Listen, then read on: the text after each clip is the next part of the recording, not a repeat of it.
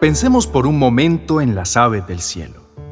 ¿Alguna vez has visto alguna de ellas sentada en su nido por la mañana, con el entrecejo fruncido, preocupada pensando a dónde ir a buscar alimento para darle de comer a sus crías? Resulta un tanto ridículo, ¿verdad? Sabemos perfectamente que la primera reacción de ellas en la mañana es cantar y entonar las mejores melodías. Luego salen a recoger la comida que necesitan para ese día, porque saben que en algún lugar está el sustento que requieren. Jamás se ha visto que ellas hagan sus nidos cerca a un refrigerador para conservar el alimento para toda la semana. Cada nuevo día retoman sus actividades. Para ellas amanece con una ruidosa celebración y luego salen a hacer lo que saben para ir a buscar lo que necesitan ya sea la comida o para restaurar su lugar de habitación, pues el crecimiento de los pichones hace que se deba reforzar para evitar incidentes. Ahora, cuando hablamos de las flores del campo, notamos que Cristo escogió un ejemplo aún más indefenso que las aves. Ellas al menos tienen alas y pueden moverse de un lugar para otro. Pueden incluso cambiarse de zona. Tienen la posibilidad de escoger a dónde ir. Las plantas no poseen esa libertad. Deben permanecer en el lugar donde las sembraron o donde nacieron y echaron raíces. Sin embargo, el Señor nos señaló, como está escrito en Mateo capítulo 6, versos 25 al 30. Por eso les digo, no se preocupen por su vida, qué comerán o beberán, ni por su cuerpo, cómo se vestirán. ¿No tiene la vida más valor que la comida y el cuerpo más que la ropa? Fíjense en las aves del cielo. No siembran, ni cosechan, ni almacenan en graneros. Sin embargo, el Padre Celestial las alimenta. ¿No valen ustedes mucho más que ellas? ¿Quién de ustedes, por mucho que se preocupe, puede añadir una sola hora al curso de su vida? ¿Y por qué se preocupan por la ropa? Observen cómo crecen los lirios del campo. No trabajan ni hilan. Sin embargo, le digo que ni siquiera Salomón, con todo su esplendor, se vestía como uno de ellos. Si así viste Dios a la hierba, que hoy está en el campo y mañana es arrojada al horno, ¿no hará mucho más por ustedes, gente de poca fe? Cuando el Señor Jesús habló así en el Sermón del Monte, él quería ilustrarnos y hacernos entender que de nada sirve vivir angustiado por los asuntos relacionados con las cosas materiales. Tener esa actitud es un tanto ilógica, como si no existiera un Dios poderoso que puede ocuparse de todas nuestras necesidades y que además nunca ha dejado sobre nosotros esa responsabilidad exclusiva de un Padre. Si así fuera, sería comprensible que nos sintiéramos agobiados por la responsabilidad tan tremenda que ello generaría. Pero gracias a Dios que este no es nuestro caso. Gracias a Dios porque para Él valemos más que las aves del cielo y las flores del campo que a diario cuida con tanta diligencia. Nuestro Padre Celestial se esfuerza por darnos mucho más. Sí, nos ama y nos cuida tanto que sabe que nos angustiamos y por eso promete a través de Isaías 41:10, no temas porque yo estoy contigo. No te desalientes porque yo soy tu Dios. Te fortaleceré, ciertamente te ayudaré.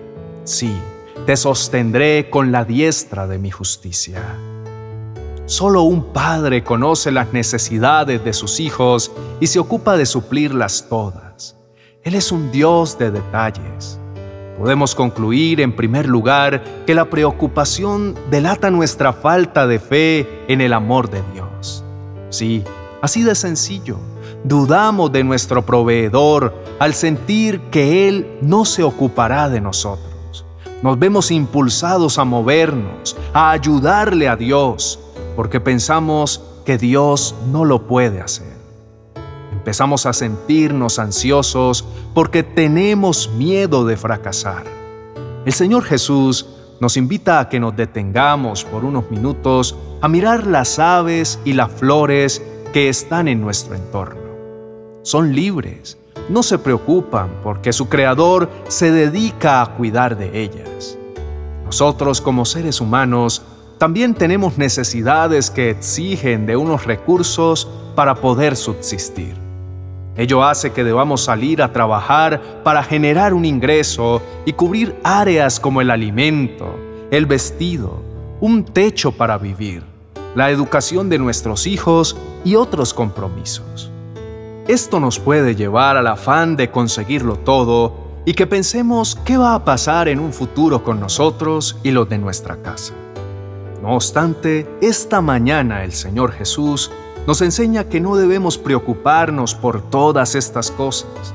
Nos recuerda que Dios es el creador de nuestra vida y nos dará todo lo que necesitemos, porque somos para Él más valiosos que la misma creación, a la cual Él también cuida. Porque el Señor se complace en su pueblo, a los humildes concede el honor de la victoria. Que se alegren los fieles por su triunfo que aún en sus camas griten de júbilo, que broten de su garganta alabanzas a Dios y haya en sus manos una espada de dos.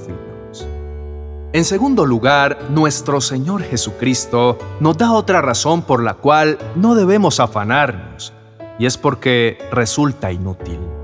El preocuparnos no puede cambiar nada, ni el pasado, ni el futuro, y en el presente lo único que logra es enfermarnos. Él nos recuerda que por mucho que nos afanemos, ninguno de nosotros podrá prolongar nuestra vida ni siquiera una hora. Definitivamente, afanarse no sirve de nada. Y finalmente, la medicina para los afanes de nuestra vida es la confianza en Dios. Esto quiere decir que uno no debe hacer nada sino esperar y cruzarse de brazos. Ciertamente no es así. El Señor nos llama a buscar cuál es nuestro deber, es decir, a buscar su reino. Y luego de eso, cada uno de nosotros debe hacer su parte, con la certeza de que Dios hará la tuya. Oremos juntos diciendo, Amado Padre que estás en el cielo, en esta mañana nos postramos en tu presencia. Queremos fijar nuestra atención en lo que ahora mismo nos estás diciendo te abrimos nuestro corazón porque no queremos preocuparnos por lo que puede suceder mañana con nosotros. Descansamos en tu divina providencia, conociendo tu buena voluntad, agradable y perfecta. Señor, intentar no preocuparnos a menudo resulta ineficaz y contraproducente. El esfuerzo de dejar de pensar en el asunto mantiene encadenados nuestros pensamientos sin embargo, podemos liberarnos cuando fijamos nuestra atención en nuestro Padre bueno y en todo lo que estás haciendo en nuestra vida.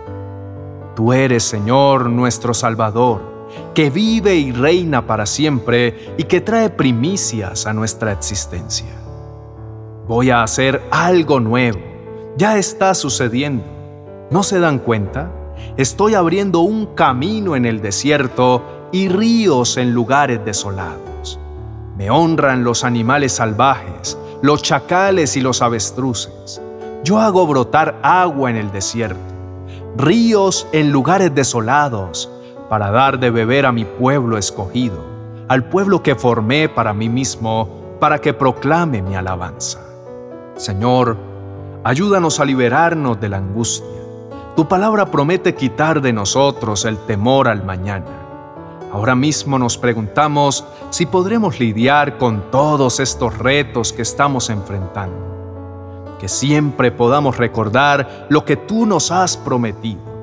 Durante todos los días de tu vida nadie será capaz de enfrentarse a ti. Así como estuve con Moisés, también estaré contigo. No te dejaré ni te abandonaré.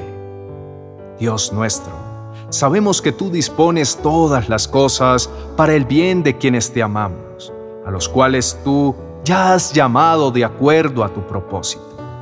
Te pedimos, Señor, aleja de nosotros toda angustia, todo temor, que en medio de todos nuestros problemas podamos sentir el cuidado de tu amado Hijo, nuestro Señor Jesucristo, quien nos amó primero y entregó su vida por nosotros.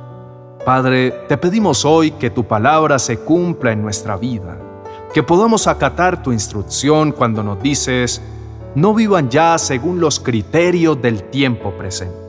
Al contrario, cambien su manera de pensar para que así cambie su manera de vivir y lleguen a conocer la voluntad de Dios, es decir, lo que es bueno, lo que es grato, lo que es perfecto. Y ahora, Dios bueno, sabemos que los que hemos puesto nuestra confianza en el Señor, tendremos nuevas fuerzas y podremos esperar en nuestro Padre misericordioso. Confiamos en tu amado Hijo Jesucristo. Amén y amén.